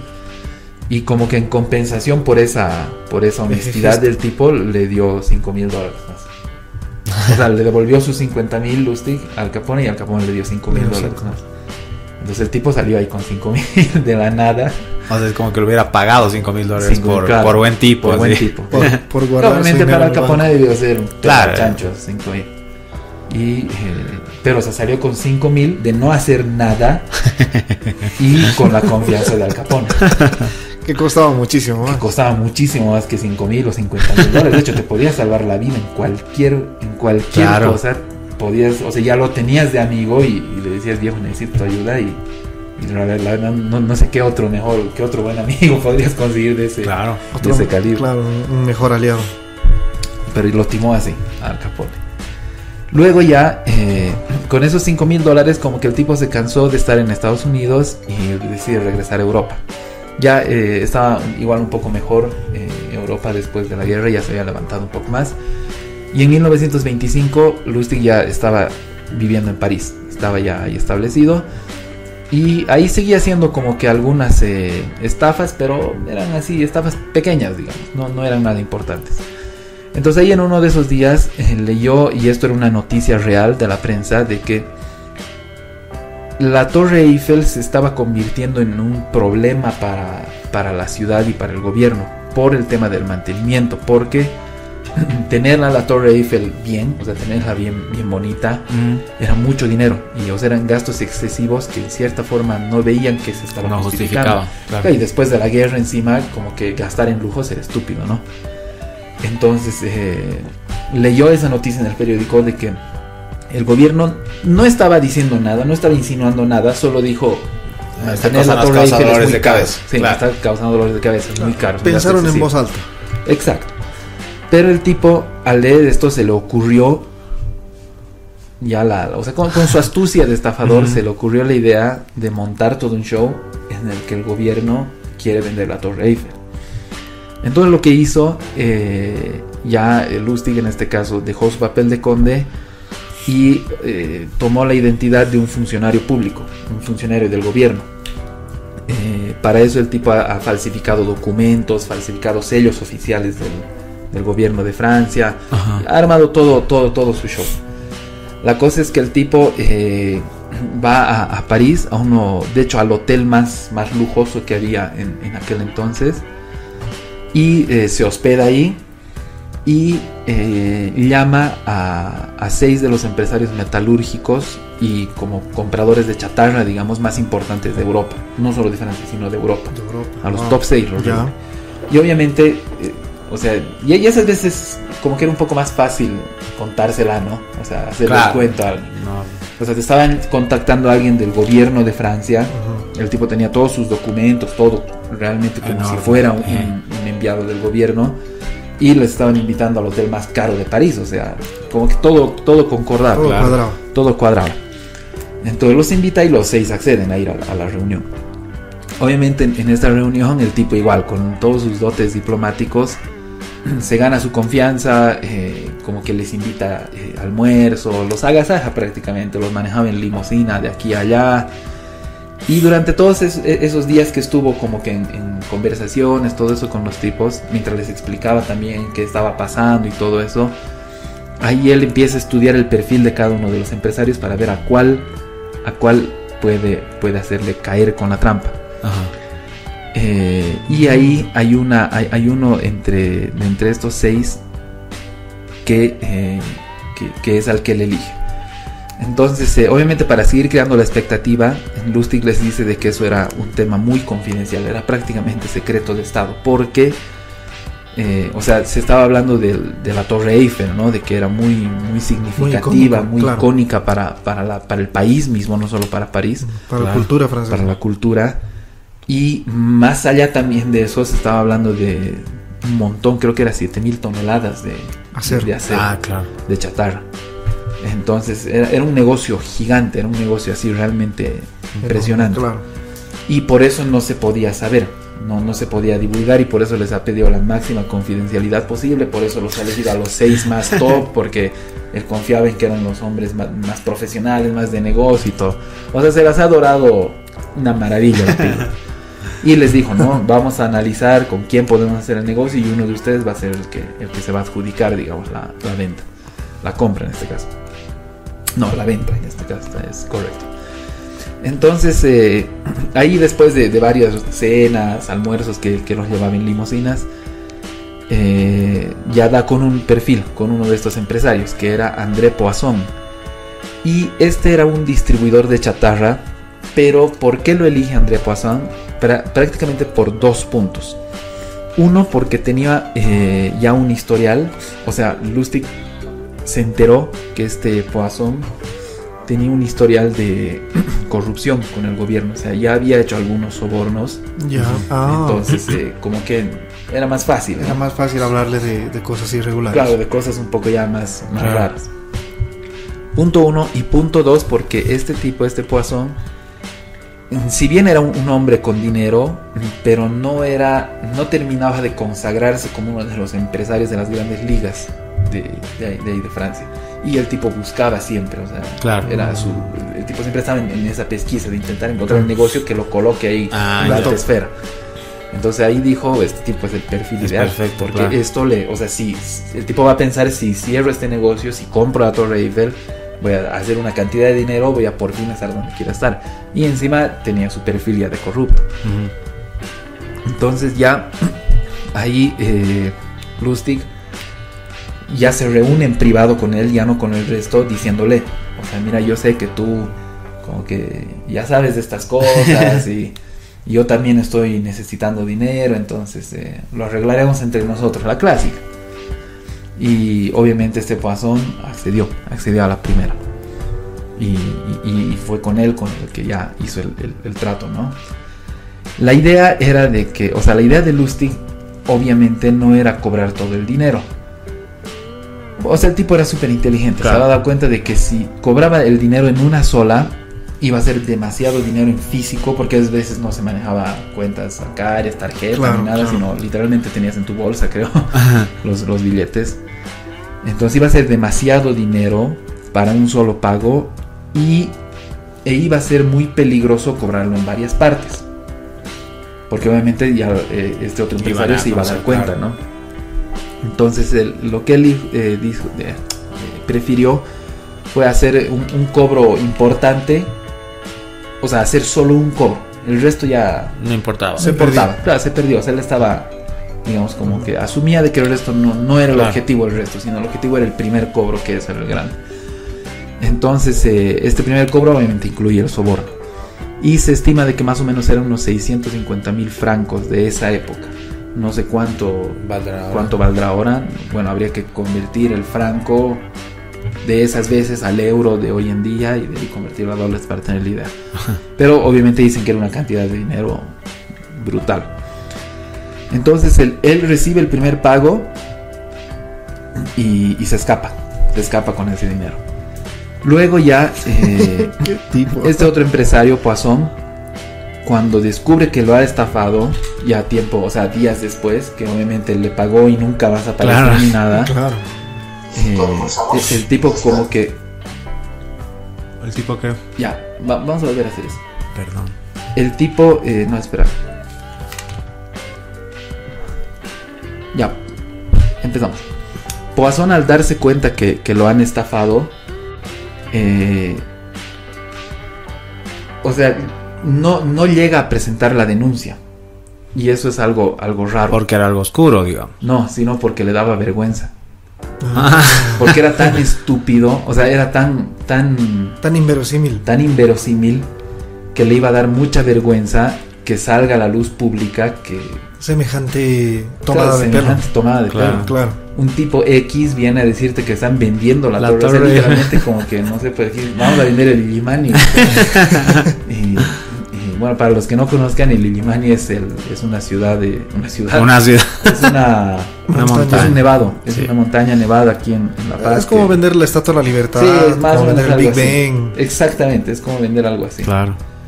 Y, y no, o sea, y- iba a quedar muy en ridículo. Y encima ese tipo como que siempre estaba intentando cuidar su imagen para, para llegar a, a las grandes ligas. Entonces, por eso cuando se da cuenta que lo han estafado, el tipo No se lo calla, denunció. no lo denunció y quedó así. No, imagínate, además era la comidilla perfecta para los, no- los periódicos de ese entonces. o sea, eh, está la Torre Eiffel, una estafa, un tipo, un, un empresario que quiere ser, pero no, no lo logra. O sea, era, era la historia perfecta para, Claro, para llamar la un, atención, un para- escándalo. Exacto. para armar todo un show. Bueno, al final eh, Lustig agarró todo ese dinero y se va de paseo por Europa. Está durante un tiempo ahí sonceando en Europa. Me imagino que se cansa de estar en Europa, vuelve a Estados Unidos. El tipo siempre iba así. Entre Ya. Europa, Estados Unidos, obviamente con todo el dinero que, que estafaba, Claro. se daba la vida. O sea, el tipo vivía literalmente la vida. Eh, de hecho, en, en- cuando iba a Estados Unidos, eh, o sea, ya pa- pasa una etapa el tipo en Europa y luego vuelve a Estados Unidos a volver a hacer sus, sus fechorías. Y cuando vaya, eh, eh, se hacía pasar ya por productor musical de, en Broadway. Entonces iba igual a empresarios a venderle los supuestamente los derechos de un musical que no existía. Ah, Entonces eh, se estima que igual a- a- de esta forma el tipo como que estafó unos 40 mil dólares o 50 mil dólares. Que como digo en esa época hacer un montón de dinero. claro. Malandro. Y sí, o sea, el tipo se hacía pasar de todo. Y por eso también me imagino que tenía 47 nombres en el registro Claro. del FBI. Ya una vez que estaba en- haciéndose pasar por, por productor de Broadway, eh, nuevamente el tipo, me imagino que se cansa otra vez de estar en Estados Unidos y decide volver a París para volver a hacer la estafa de la, A de la Torre otra vez. Otra vez. Otra vez. O sea, el mismo cuento, hacerlo en- con, con el tema de la Torre Eiffel. Repitió otra vez lo mismo, o sea, paso a paso se hizo pasar por funcionario del gobierno, así todo lujoso, ha reunido una cantidad de, de empresarios top y todo eso. Pero en esta ocasión, ya la. O sea, el, timado, entre comillas, ya no, ya no cayó tan redondo en la trampa, se dio cuenta y lo denunció. Entonces ahí es cuando la policía eh, ya lo, lo empezó a buscar y, Ah. y tuvo que escapar. Tuvo que escapar de Francia A Estados Unidos. a Estados Unidos. Una vez que llega a Estados Unidos, el tipo sigue. Y con otro, con otro invento que me parece igual súper, súper genial, si se podría decir, que se llama la caja rumana. Este es un, es un invento, eh, entre comillas, se podría decir que ha fabricado, porque realmente no, no creo que haya fabricado nada. ya nada puedes Sí, creer. era una caja eh, que copiaba dinero. Ya. ¿Cómo- Entonces, ¿Cómo se llamaba la caja? Rumana. rumana. Rumana. rumana. O sea, el- el- la idea de, de esta máquina, entre Sí. comillas, porque era cualquier cosa, era súper sencillo. O sea, el tipo introducía un billete de 100 dólares y la máquina te botaba otro, otra réplica así Perfecto. perfecta, igual. ¿Cuál era el truco? De que el- esta máquina tardaba entre 6 a 8 horas en, en imprimir, se puede decir, en sacar un nuevo billete. Ah, la vaina, ya. Y, y esto es lo peor. O sea, la máquina realmente no fabricaba nuevos billetes, no No copiaba nada. billetes. Claro. Lo que Lustig hacía era meter unos Otros dos o billetes. tres billetes de 100 dólares. Y, o sea, eh, y él les mostraba, ¿no? Le- digamos, cuando iba con, con algún, Claro. con algún palurdo. Pase, la vea. época. Claro, mira, estoy metiendo Ajá. este billete. La maravilla del mundo moderno. Le Exacto. presento la caja romana. hermano, metía un billete y la máquina botaba otro billete que él ya lo había metido, es un billete Claro. original. Claro. Entonces botaba ese billete en el lapso de 6 a 8 horas y, y- y le decía, mira, e- este es el billete que ha fabricado, vamos a- a- al banco que tú quieras para que lo revisen, vas a ver que no van a detectar que es falso. Y, y iban, iban a un banco, lo hacían revisar con expertos y o sea, el billete pasaba y no, la persona que, que, que- que estaba con él estaba maravillada, decían, he encontrado la, La gallina de los huevos de oro, literalmente. y, y se la vendía. Se la vendía por miles de dólares. por- no, algunos dicen 30 mil dólares más o menos vendía cada caja. y eh, obviamente tenía dos billetes por dentro. 200, 200 dólares, claro. así, claro. Ponte mil dólares en el peor de los casos. la Era, caja y todo. era muy consciente del concepto de inversión, ¿no? O sea, El- como el que tipo era un arriesgaba y después sacaba. ¿no? Claro, el tipo que- era un genio. y, y, y como tardaba entre 6 a 8 horas, y tenía dos billetes, entonces tenía más o menos entre 12 a 16 horas de ventaja hasta que la otra persona se dé cuenta que era- lo habían estafado. Porque ya después que botaba el segundo billete no pasaba más con la máquina. Claro. Y ahí cuando lo querían buscar ya estaba Legítimo. 18 En Francia, en 16 horas lejos. En Francia. Y así, y el tipo empezaba, a- empezó a estafar así ya con, con- con la caja rumana. Luego ya eh, en Estados Unidos empezó a, a entrar en crisis casi ya por, por el tema de la Gran Depresión. Y ahí es cuando, en en esa época, eh, él se- al final se quedó en Estados Unidos, ¿no? Ya no podía volver a Europa porque estaba con, con esa, estaba buscado el tipo en Europa. Entonces ahí en Estados Unidos lo que él eh, lo que él decide hacer ya era imprimir billetes, ya no ya no fabricar cositas, ¿no? O sea, me imagino que ha dicho ya vamos- a subir un nivel y él empieza a, a imprimir billetes. Eh, aquí es cuando ya digamos la búsqueda hacia él se vuelve un poco más intensa porque ya no estaba estafando a civiles, sino estaba metiéndose directamente ya Con el la gobierno. economía de Estados Unidos, con el gobierno. Entonces el servicio secreto ya empieza a tomar el caso y, y ellos ya son los que empiezan a buscar. Y obviamente ahí es cuando se complica más. Eh, al final, al final, eh, o sea, eh, Lustig fabrica placas para imprimir billetes y empieza a imprimir un montón de billetes que los pone en circulación. Y entre todo eso ya un, un agente del servicio secreto que se llama Peter Rubano eh, es el que lo, lo atrapa. Lo atrapa finalmente a, a, a Víctor Lustig y obviamente le hacen juicio y todo, ¿no? Ya en el, en el juicio se conoce de que más o menos la cantidad de dinero que, que, que el tipo ha impreso y ha puesto en circulación ha superado los 2 millones de dólares Wow. Para esas épocas. 2 millones de dólares en billetes falsos de 100 dólares que, que el tipo imprimía. Eh, obviamente atraparlo tampoco ha sido nada fácil porque de hecho Lustig viajaba con, con un baúl, con, con una maletita en la que todos pensaban de que ahí tenía dinero o armas o algo así. Claro. Pero una vez que lo agarraron, ah, una- abrieron el- la maleta y lo único que encontraron era disfraces. Claro. Ah. Disfraces de cura, eh, de portero, de cargador de maletas, cosas que el tipo cuando estaba en... O sea, literalmente era como, no sé, como superhéroe. Estaba en aprietos y ¡pum! aparecía con otra, con otra ropa ya. Y así los, los burlaba a todos. Entonces... eh, Eran armas mucho más poderosas. Inteligentes. Claro, eran mucho más inteligentes. Y bueno, al final ya con todo esto en- lo, agarran a mediados de 1935. Este agente Peter Rubano consigue capturarlo. Ah, me estaba olvidando, en, esta maleta, eh, aparte de los disfraces, encontraron un- una llave. Y bueno, al final lo hicieron hablar. Y esa llave eh, era de, una, de un casillero que estaba ahí en un metro en el que dentro tenía unos cuantos billetes, creo que tenía 50 mil dólares, creo, impresos, no sé, de los falsificados, y las placas, las placas de, con las que De los imprimía billetes, ah, los billetes. Bueno, ya una vez que lo agarran, lo, Ya, esa figura es muy utilizada en películas.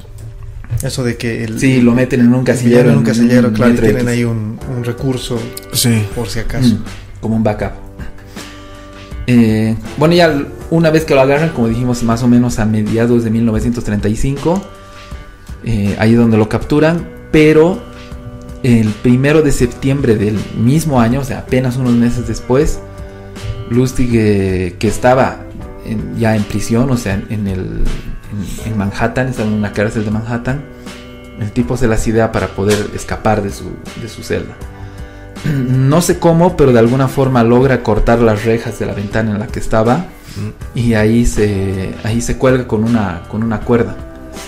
Con una cuerda que, el, que, el- que hizo de sus sábanas, sábanas. se cuelga de ahí.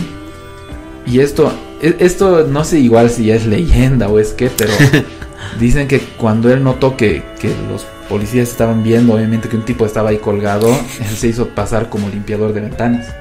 Así, sacó su trapito y empezaba a, a limpiar las ventanas y poco a poco, así, o sea, tranquilo, no es de que Claro, rápido se agotaba y no nada, sino tranquilo. Como que los despistó con eso y, y cuando llegó abajo se fue, despidió. Chao, así. Fue como un limpiador de ventanas. Eso no sé si es verdad. La verdad que suena ya demasiado. Demasiado perfecto. Sí, demasiado perfecto para ser cierto. Y bueno, ya después los guardias se dieron Pero cuenta con los de que. antecedentes que tiene estos de disfraces y demás, la verdad. Sí, que o sea, no es loco. Sí, o sea, O sea, sí, es se- loco, te pero- esperas eso de él. Sí, Claro. sí, ti- tiene algo. Y bueno, ahí los guardias una vez que se dieron cuenta de que ya no estaba en su celda, fueron a buscarlo y, y encontraron una, una nota en su almohada de que ahí, ahí citaba una parte de Los Miserables de Víctor Hugo, que decía, la ley no fue hecha por Dios y el, y el hombre puede equivocarse. No entiendo muy qué sentido tiene, o sea, como que tal vez burlándolos, ¿no? Diciendo... Muy antisistema. Claro, las leyes no son para mí. Sí, exactamente, como que rompiendo el sistema. De hecho, el tipo ha vivido su vida rompiendo el sistema. Eh, eso pasó el primero de septiembre, apenas 28 días después, el 28 de septiembre de ese mismo año, eh, vuelven a agarrar al tipo. Es que creo que él realmente no, no era así tanto de escapar, de, de nada. no, sino- no se preocupaba tanto por sí, no escapar. es tanto por escapar. Tipo, bueno, en, en esta sí escapa de la cárcel, ¿no? Pero de ocultarse, eso. Sí. No se preocupaba tanto claro. por, por ocultarse, O sea, estaba viviendo la vida, como vos has dicho. viviendo es la vida, claro. Y ahí lo agarran en, en una persecución de autos y, y, bueno, ahí, ahí lo detienen. Una vez que lo detienen, eh, ya como, eh, o sea, ha logrado escapar de una forma tan, tan ridícula o, o dejando tan en, tan en ridícula la seguridad de la cárcel, lo deciden mandarlo a Alcatraz. Eh, Alcatraz ya llega un 27 de abril de 1936, pero ahí llega con el nombre de Robert Miller y con una condena de 20 años de cárcel. Coincidentemente ahí se encuentra con Al Capone igual, Ah. dentro de la cárcel, se Oh. encuentran y bueno, ahí, ahí están. Pero desde aquí ya eh, Víctor Lustig, bueno, vamos a, vamos a llamarlo Víctor Lustig porque desde el principio se lo conoce Claro, así. como- Tal vez realmente se llamaba Robert Miller, no creo, No. porque el tipo era europeo y, y Robert Claro, Miller. era. Bueno, tal vez en inglés, pero no, no. Inglés, claro. Sí, bueno, no se sabe. Ya no, importa, eh. Víctor Lustig. Al final aquí empieza a pasarla ya realmente muy mal. Eh, todo el tiempo pedía citas médicas. Y al principio creían que era una más de sus, De sus mañas para, para querer escapar. Pero bueno, ya en, en un, o sea, en, en un momento ya el tipo realmente se pone mal, lo mandan a un centro médico, en, en- o sea, sale de Alcatraz, lo mandan a Springfield, a Missouri, y ahí los doctores encuentran que realmente estaba enfermo. El tipo tenía neumonía, eh, una neumonía fregada, y ya para el 11 de marzo de 1947 eh, fallece. Ahí muere, muere Víctor Lustig.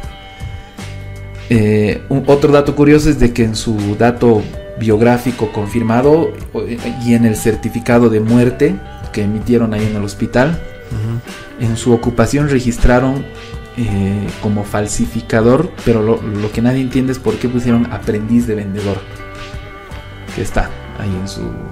y eso está en, en internet, extraño. certificado sí, de, de la FBI de que dice aprendiz de vendedor como su ocupación. Ya para terminar, eh, en todo el tiempo que estuvo en la cárcel, el, eh, Víctor Lustig escribió como un código de conducta para, para los que se dediquen, para los que se vayan a dedicar al oficio de, de estafador. Y escribió los 10 mandamientos de un estafador. Ah, qué bueno. El primero dice, sé un oyente paciente. Segundo mandamiento, nunca te muestres aburrido. Tercer mandamiento, espera a que la otra persona revele sus opiniones políticas y luego concuerda con ella. Cuarto, deja que la otra persona revele sus puntos de vista sobre la religión y luego ten los mismos. Punto 5. Alude al sexo pero no le des curso a esa conversación a menos que la otra persona muestre mucho interés. Punto 6. Nunca discutas enfermedades a menos de que te muestren una preocupación especial. Punto 7. Nunca te inmiscuyas en las circunstancias personales de la otra persona. Te lo revelará todo eventualmente. Punto 8. Nunca alardees. Deja que tu importancia sea discretamente obvia. Punto 9. Nunca seas desordenado. Y punto 10. Nunca te emborraches. Y esos son los, los Los 10 del- mandamientos Del falsificador, del del estafador. más grande del, del siglo XX. Y se dan cuenta, todos estos, estos puntos son muy relacionados a. como que a generar empatía. Claro. O sea, son, son habilidades sociales. Claro, son habilidades sociales de una persona que es muy. muy, muy empática. O sea, que, que te cae súper bien de primera. Que se gana la O sea, que confianza. que se gana la confianza, exacto. Sí, sí. Muy rápido, muy pronto. Espectacular. A medida que escucho, que, que, que he ido escuchando, como que me, me pone mucho a pensar. No sé si, no creo. He buscado porque estaba buscando en internet. No he encontrado los datos. Quisiera que sea cierto que el personaje del acertijo esté inspirado en él, Ajá. de Batman. Me- Se me hace así. Muy. Como que calza Un muy personaje bien. Un personaje tipo que, Sí. que quiere demostrar lo inteligente que es. Sí, que muy irreverente. antisistema. Antisistema, Que es irreverente, súper- como que le vale todo. Sí. O sea, hace las cosas porque a él le Me hace pensar en el acertijo, me hace pensar cuando estabas hablando de Al Capone, me ha hecho pensar un poco en, en Tyrion Lannister, igual, que Muy astuto. es muy astuto y busca generar conexiones porque sabe que eventualmente en algún punto también le puede servir igual.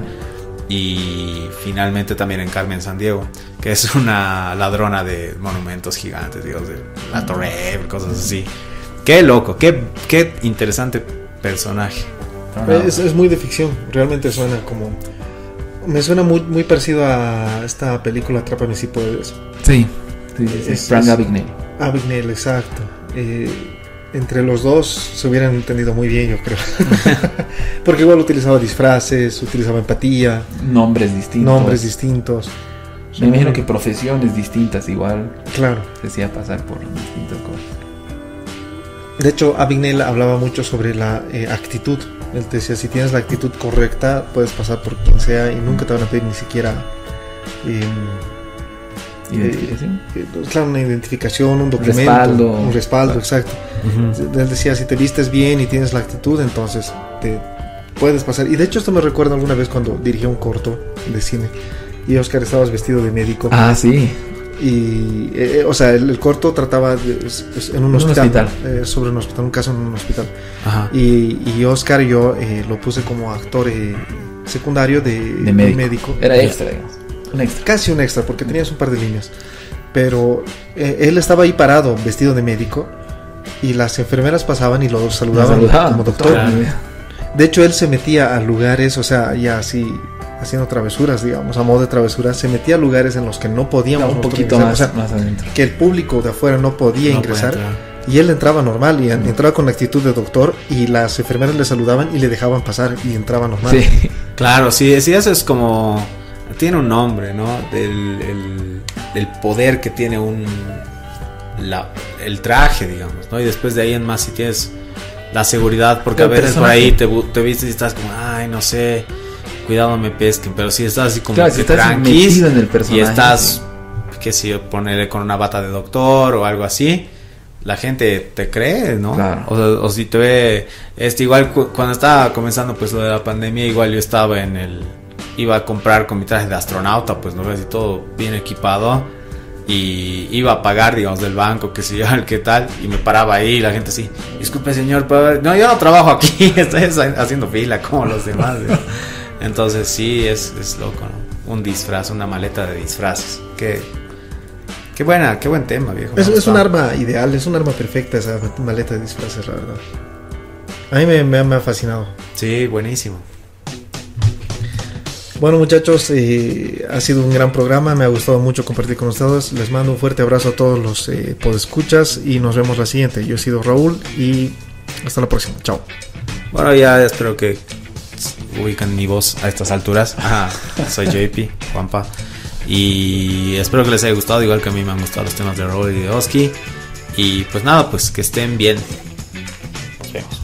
Bueno, como siempre, mil gracias, muchas gracias por escucharnos, por seguirnos. Esta ha sido una nueva emisión de Búnker al Aire. Nos vemos en la siguiente.